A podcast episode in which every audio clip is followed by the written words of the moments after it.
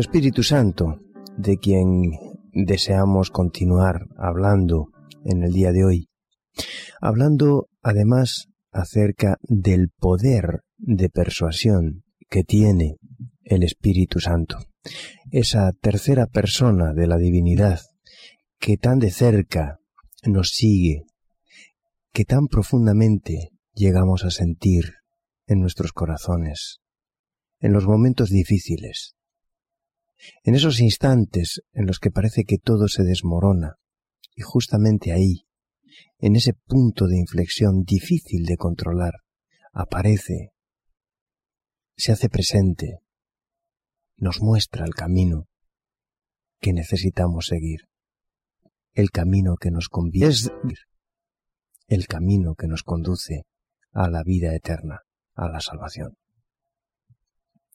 Fue el Espíritu Santo quien un día envió a Felipe a pleno desierto para asistir a una cita divina con un hombre que en ese momento estaba preparado para recibir el mensaje de Jesucristo. Felipe no sabía por qué tenía que marcharse a exponer su vida y allí se encontró con el eunuco etíope, ese hombre que estaba preparado ya para recibir la bendición, la presencia, el ungimiento del Espíritu Santo. Sin duda, Dios tiene un plan para este mundo y sin duda también tiene un plan para que tú te integres en el proyecto de salvación de este mundo. Y en ese proyecto de salvación, en ese plan, habrá cosas que tendremos que hacer persuadidos por el Espíritu Santo, sin entender muy bien cuáles son sus planes, pero caminando y guiándonos por la fe. Fue el Espíritu quien le dio la dirección a Saulo, a Ananías, para que después de la experiencia de aquel camino a Damasco, Pablo pudiera ser bautizado. Y Ananías llegó hasta donde estaba Saulo, y allí Saulo es bautizado. El Espíritu Santo fue quien prohibió que se predicara el Evangelio en Asia. Y alguien podrá decir, ¿cómo puede ser que el Espíritu Santo frenara el crecimiento de la predicación del Evangelio?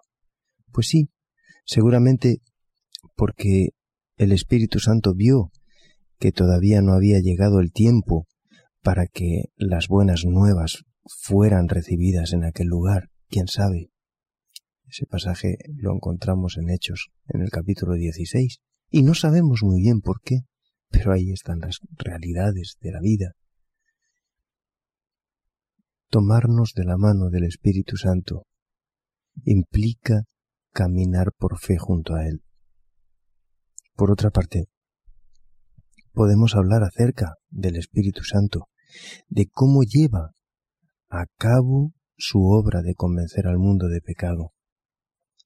Y podemos sentarnos y esperar a ver cómo actúa, porque finalmente, como va a hacerlo como Él desea, como a Él le parece bien, ¿para qué participar nosotros de forma activa, no? Sin embargo, el plan de Dios es que el Espíritu Santo trabaje a través de seres humanos para alcanzar a seres humanos. Él podría hacerlo solo. No te necesita. No me necesita. Pero el plan de Dios me incluye. El plan de Dios te incluye como un privilegio para tu crecimiento espiritual. Para que sientas que realmente eres tan importante como crees ser. Si miráramos objetivamente alrededor de todo lo que nos rodea, podríamos observar claramente que nosotros no somos nadie. En medio de la inmensidad del universo, ¿quién soy yo? ¿O quién eres tú? Somos tan pequeños, somos tan poca cosa. Pero sin embargo, Dios permite, hace que sientas que realmente eres importante, porque quiere incluirte en un plan. Un plan de salvación que tiene diseñado desde antes de la fundación del mundo para este mundo que está en pecado. Pero además, dentro de ese plan, tiene un plan para tu vida. En Juan capítulo 16 y versículo 7, Jesús dijo a sus discípulos que les enviaría el ayudador. Fíjate bien en sus palabras. Dice, mas si me fuere, os lo enviaré. El énfasis está puesto en nosotros. Os lo enviaré. Dios envió el Espíritu Santo a los discípulos y después ellos fueron enviados a trabajar en favor de aquellos que necesitaban oír las buenas nuevas de salvación, las buenas nuevas de Jesús. Veamos Juan 16, versículos del 7 al 11. Y sin embargo, os digo la verdad, os conviene que me vaya, porque si no me fuera, el ayudador no vendría a vosotros, pero al irme os lo enviaré. Y cuando Él venga, convencerá al mundo de pecado, de justicia y de juicio. De pecado porque no creen en mí. De justicia porque voy al Padre y no me veréis más. Y de juicio por cuanto el príncipe de este mundo ahora está ya condenado. Jesús estaba hablando cuando de pronto hizo una interesante declaración. Pero yo os digo la verdad. Cuando alguien nos dice, te voy a decir la verdad, es porque supuestamente suele mentirnos, ¿no?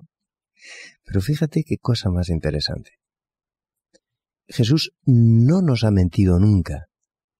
Él ahora quería hacer un énfasis, un énfasis muy concreto, un énfasis muy específico. Quería resaltar que lo que va a decir ahora no es que es verdad respecto de que lo dicho hasta ahora no fuera, sino que de todas las verdades que estaba diciendo, esta iba a ser la verdad más importante. Os digo la verdad, os conviene que yo me vaya, porque si no me fuese, el ayudador no vendría a vosotros. Pero si me voy, os lo enviaré.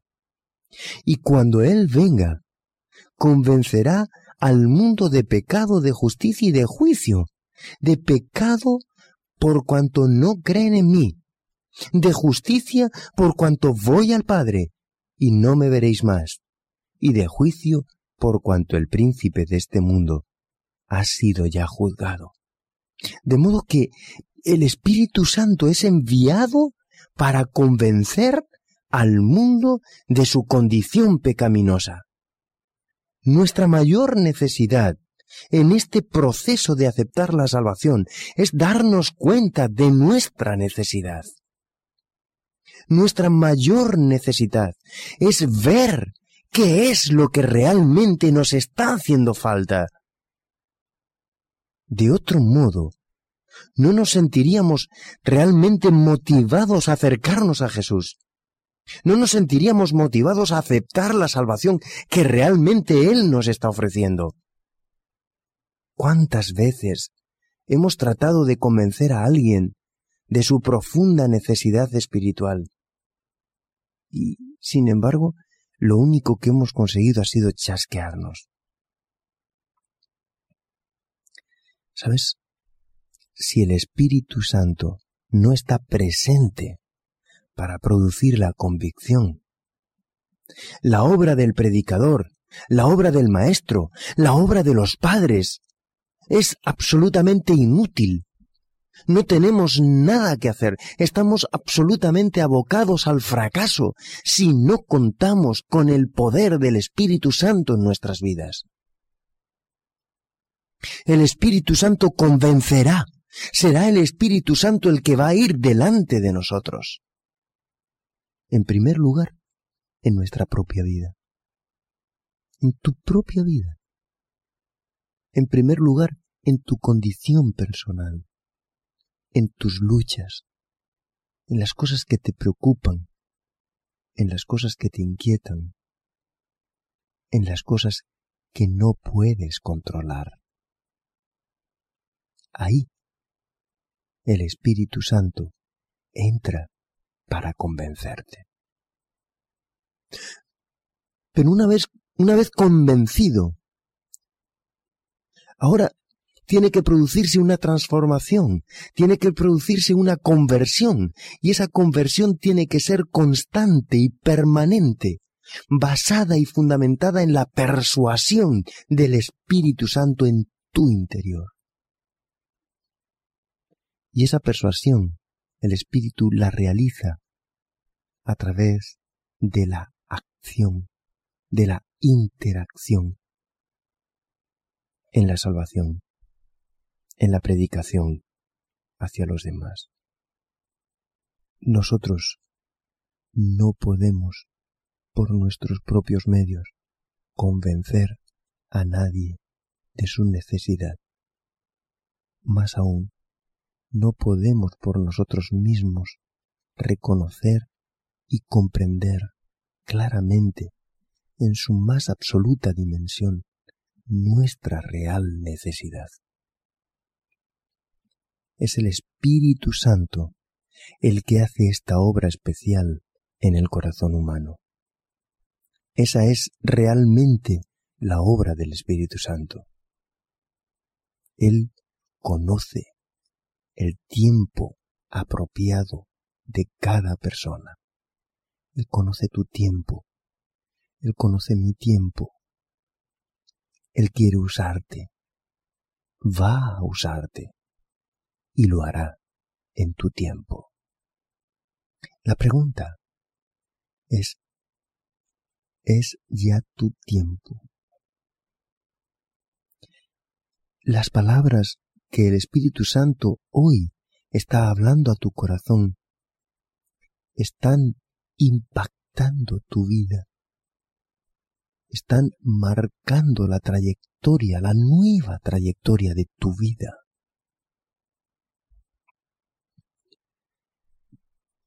Una vez llegados a este punto, la parte que nos toca es doble.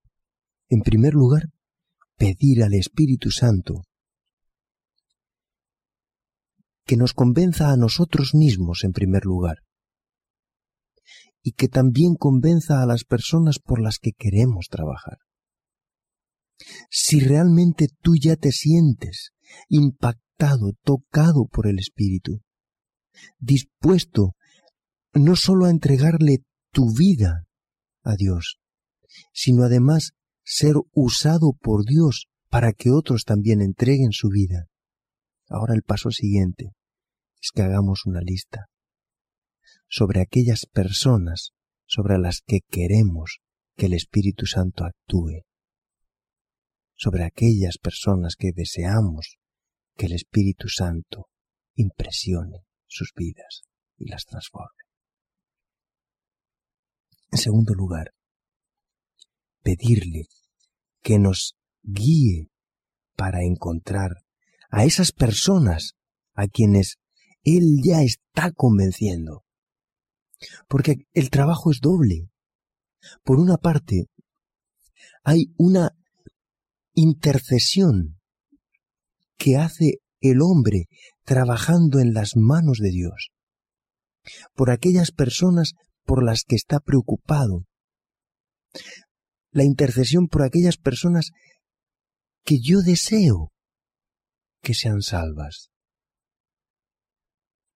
¿Te imaginas la maravilla que será encontrarnos en el cielo con aquellas almas preciosas por las que un día estuvimos orando. Te lo imaginas por un instante. Pero hay algo más. Dios también tiene su propia lista. Y quiere usarte para que las personas que Él tiene en su lista puedan también estar en la tierra nueva. Y para ello desea usarte en su plan, en su lista. Y a mí me, embarga la emoción, no solamente de trabajar por mi lista, poniendo mi lista en las manos de Dios para que Dios actúe, sino que me embarga, como digo, la emoción de pensar que Dios también quiere usarme para su lista. El texto de Juan 16 nos asegura que el Espíritu Santo convencerá al mundo de pecado. Su obra no está realmente circunscrita a una localidad, no está circunscrita a un grupo exclusivo de personas. Tiene que ver con una misión universal. La dimensión de la misión es realmente universal. El Espíritu Santo realmente no hace acepción de personas. El Espíritu de Dios se concede gratuitamente para capacitar a cada persona a fin de asirse de todos los medios de salvación. La luz verdadera, que es Jesús, alumbra a todo hombre que viene a este mundo. Los hombres realmente pierden la salvación a causa de su rechazo voluntario del don de la vida. Están tan obcecados, tan ciegos, tan perplejos en, en, las cosas que les rodean, en los inconvenientes del día a día, que no pueden ver que la vida eterna realmente es un don que Dios les está ofreciendo. El Espíritu Santo apela a nuestro corazón para que les descorramos ese velo a los que no ven. Aquellos a quienes Cristo elogia en el juicio pueden haber sabido poca teología. Pero sabes, practicaron los principios de Dios por la influencia del Espíritu Divino, aquellas personas que realmente en el juicio serán elogiadas, fueron una bendición para aquellas personas que los rodeaban. Y ni siquiera fueron conscientes de que habían sido una bendición. Se trata de entregar nuestras vidas en manos del Espíritu Santo para que Él nos use como instrumentos en sus manos. En Juan 16, Jesús declara que la obra del Espíritu Santo es convencer al mundo de pecado. Y formula realmente una exacta definición de lo que es el pecado. Y dice, de pecado ciertamente por cuanto no creen en mí. El pecado realmente es no creer en Cristo, como la consecuencia de estar alejado de Cristo, de estar dándole la espalda a Cristo. Es fácil decir que creemos en Cristo, cuando realmente simplemente nos estamos limitando a nuestra creencia, a un simple asentimiento intelectual. Pero, curiosamente, la Biblia nos enseña que incluso los demonios creen. Más aún, tiemblan. Dice Santiago 2.19 que los demonios creen y tiemblan. Y cuando Jesús estuvo en esta tierra, incluso los discípulos pusieron en duda su divinidad en algún momento, cosa que no habían hecho los demonios. Los sacerdotes y los gobernantes tuvieron problemas para aceptarlo como el Mesías. El pueblo común, aunque oían de buena gana sus palabras, con frecuencia discutían entre si la certeza de que Cristo fuera o no un profeta era lo más importante.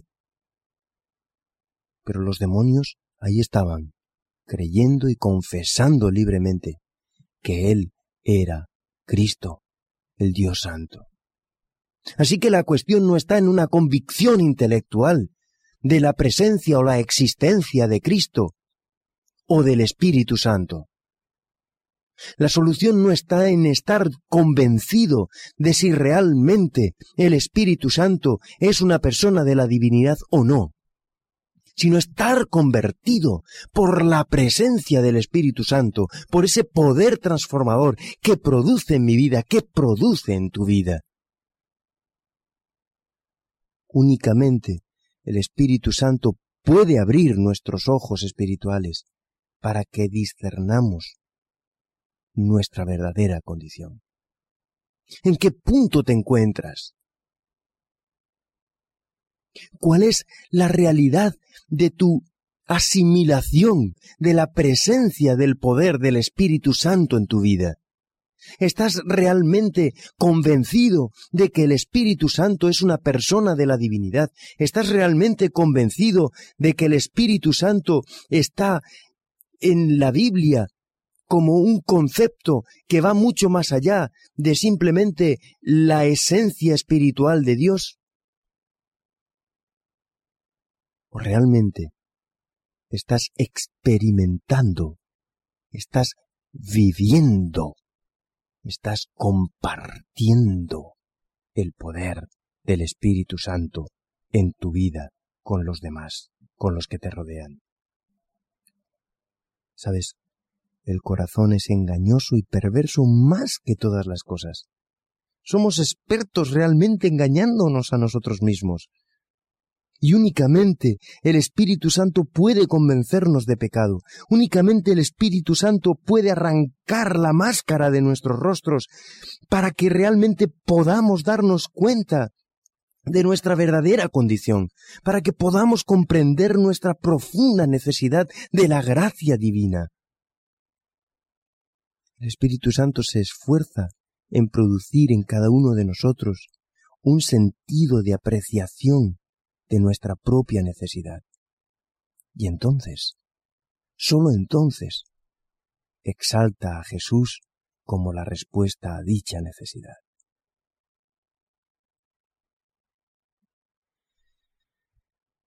Sabes, es imprescindible que abras la puerta y te dejes persuadir del poder del Espíritu Santo quisiera que dedicáramos unos minutos a poder reflexionar acerca de la trascendencia, la urgente necesidad de sentir el poder del Espíritu Santo en nuestras vidas.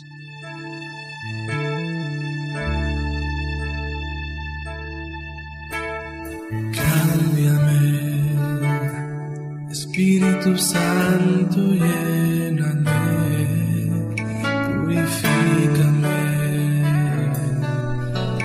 con la sangre de Jesús. Quiero ser un vaso nuevo, ser moldeado por tus manos. Quiero que hagas en mi vida